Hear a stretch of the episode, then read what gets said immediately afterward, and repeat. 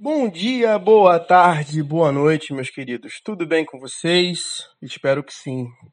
Então, hoje, nesse episódio, nós vamos falar sobre falsos cognatos, que é a próxima matéria aí em questão, beleza? E, e lá atrás, quando eu falei sobre estratégias de leitura, tá? Eu falei sobre cognatos, que é uma estratégia interessante para você estar tá identificando palavras lá no texto, tá? E aqui, né, falsos cognatos, né, a palavra falso já indica muito bem a, a, a definição, né? Se cognatos são aquelas palavras que são parecidas, tá?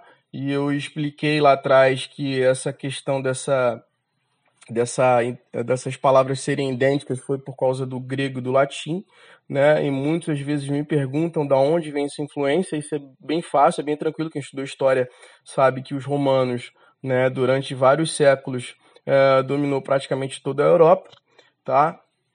E quando eles chegaram lá na, na, na área onde hoje é a Grã-Bretanha, né, eles influenciaram de certa forma os países anglo-saxões, tá? E durante muito tempo, Roma, uh, os romanos quando eles dominavam certo temito, te, quando eles foi mal, peraí, às vezes enrola.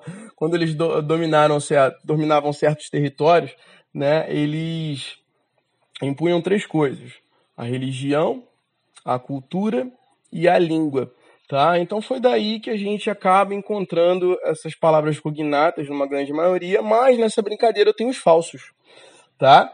Então, o que são os falsos cognatos? Trata-se daquelas palavras escritas de modo semelhante em outras línguas, mas que têm significados diferentes, tá?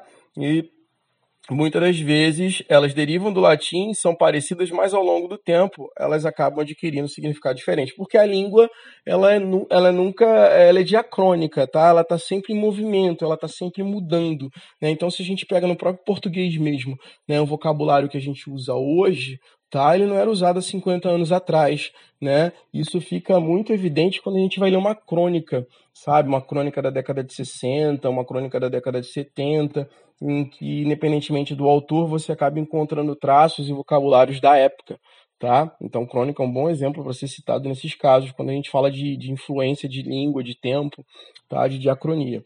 Então, tem um exemplo aí, a palavra pretend, né, que na escrita se escreve pretend, se parece muito com a palavra pretender, mas o seu significado no idioma é fingir. Tá? E o mesmo acontece com a palavra shoot, que apesar de em português parece soar como um chute, na realidade significa atirar. Né? Quem joga videogame aí sabe.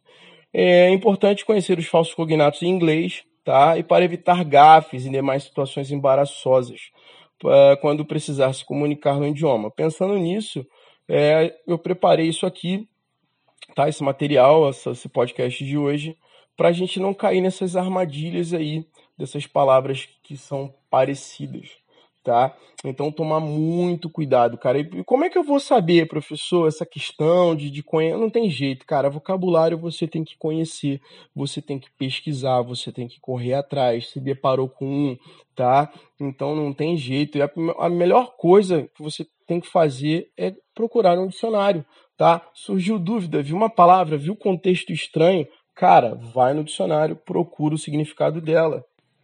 Porque é melhor você fazer uso do dicionário, né? Se for na, numa uma, uma situação fora de sala de aula, você pode usar o tradutor do celular, você pode usar o Google rapidinho, do que você cair numa armadilha, né? E passar por uma situação inadequada, cara. Tem alguns, alguns cognatos aí que você pode passar por uma situação meio chata, beleza? Né? Então, quando você vê lá o contexto, você não conseguiu entender o que a pessoa falou, o que está escrito, tá? verifica o sentido da frase. Por exemplo, The football team sang their country's anthem. Ou seja, nessa frase, nessa frase, uh, por mais que anthem signifique, você vai perceber que parece uma antena, sabe? Mas será que é esse mesmo significado?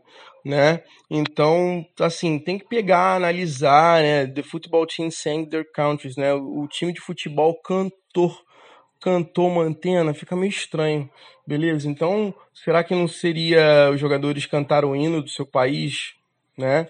Então, assim, dá uma olhada no significado, procura no dicionário para não cometer um agafe ou então ficar perdido sem entender a situação. Outro exemplo legal aqui, tá? É a frase Anna went to the dance to fix her braces. Aí você vai olhar, braces, braces parece com braço, tá? É, ou seja, é um falso cognato, porque na realidade ele, é, né, ir no dentista para consertar uh, os braços fica meio estranho, beleza? Então, braces é aparelho ortodôntico, o aparelho que você usa, vai no dentista lá para apertar e tal, ficaria meio estranho você falar consertar os braços, tá? E não hesite em perguntar, não sinta vergonha. Beleza? Muitas das vezes, quando a gente está aprendendo ali inglês, a gente está uh, eh, conhecendo algo novo, pisando num novo território, a insegurança ela vem junto, tá? Eu já passei por isso, eu já passei por certas situações dentro do curso de inglês quando eu era adolescente e, e que foi, foram situações até complicadas, quem é meu aluno até sabe, tá? Mas não é o objetivo contar história aqui. Na sala de aula eu conto muita história, porque senão o podcast vai ficar é, longo demais, entendeu? Então, se você tiver pergunta, não existe perguntar, tá? Não existe procurar, vai, procura. Às vezes, você tem um amigo do trabalho, você tem um parente, você tem até um amigo que, que curte um, aprender o idioma, sempre tem alguém que gosta muito de aprender outra língua, tá? Procura, pergunta, tá? Às vezes você perguntar é uma alternativa que, que é, é bem legal e é pior do que você cometer um erro que poderia ser evitado e esse erro pode passar uma situação constrangedora,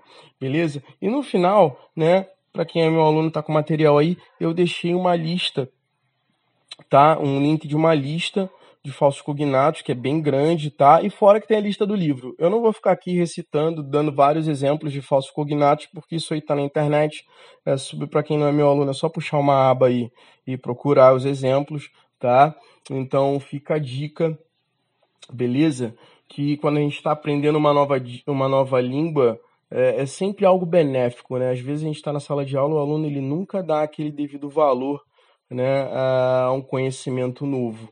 Né? Eu já passei por várias situações dentro de sala de aula do aluno não dar valor à aula de inglês, ou, ou pelo menos o básico, porque na escola a gente aprende o básico, a gente não aprende as outras habilidades como a fala, o listening, né? A gente só aprende a grammar e, e um pouquinho de, de, de writing, beleza? Então, assim, a gente não consegue desenvolver todas as habilidades e o cara tá ali e não sabe o que vai acontecer mais lá para frente tá? É, aí surge uma oportunidade de viajar e o cara não sabe nada. Eu já, já vi acontecer com um aluno, uh, aluno meu que está dentro de sala de aula, às vezes de nem falar comigo e tirar um dia, professor, tu não sabe o que, que aconteceu, ó, vou, vou ganhar uma passagem, ganhar uma viagem, para eu vou para os Estados Unidos, e o cara não sabe falar uma palavra.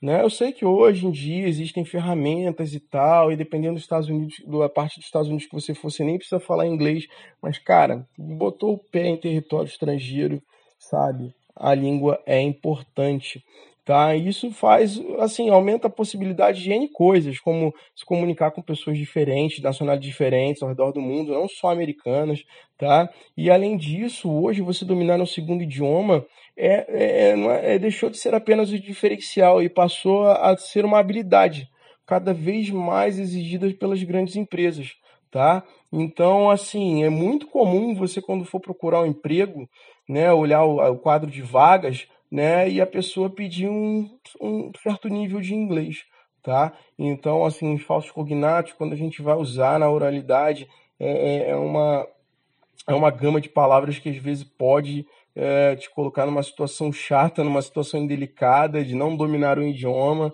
tá? Então, toda vez que isso acontecer, para, pesquisa, pergunta, fala que não sabe, fala que seu inglês não é muito bom, que você está aprendendo, que você não conhece essa palavra, tá? Ou seja, não finja, porque é pior, pessoa. Você vai ficar dependendo do contexto, uma situação muito de, de, delicada e de calça riada. Fechou? Então, por hoje só, pessoal. Até a próxima. Valeu. É nós. Fui.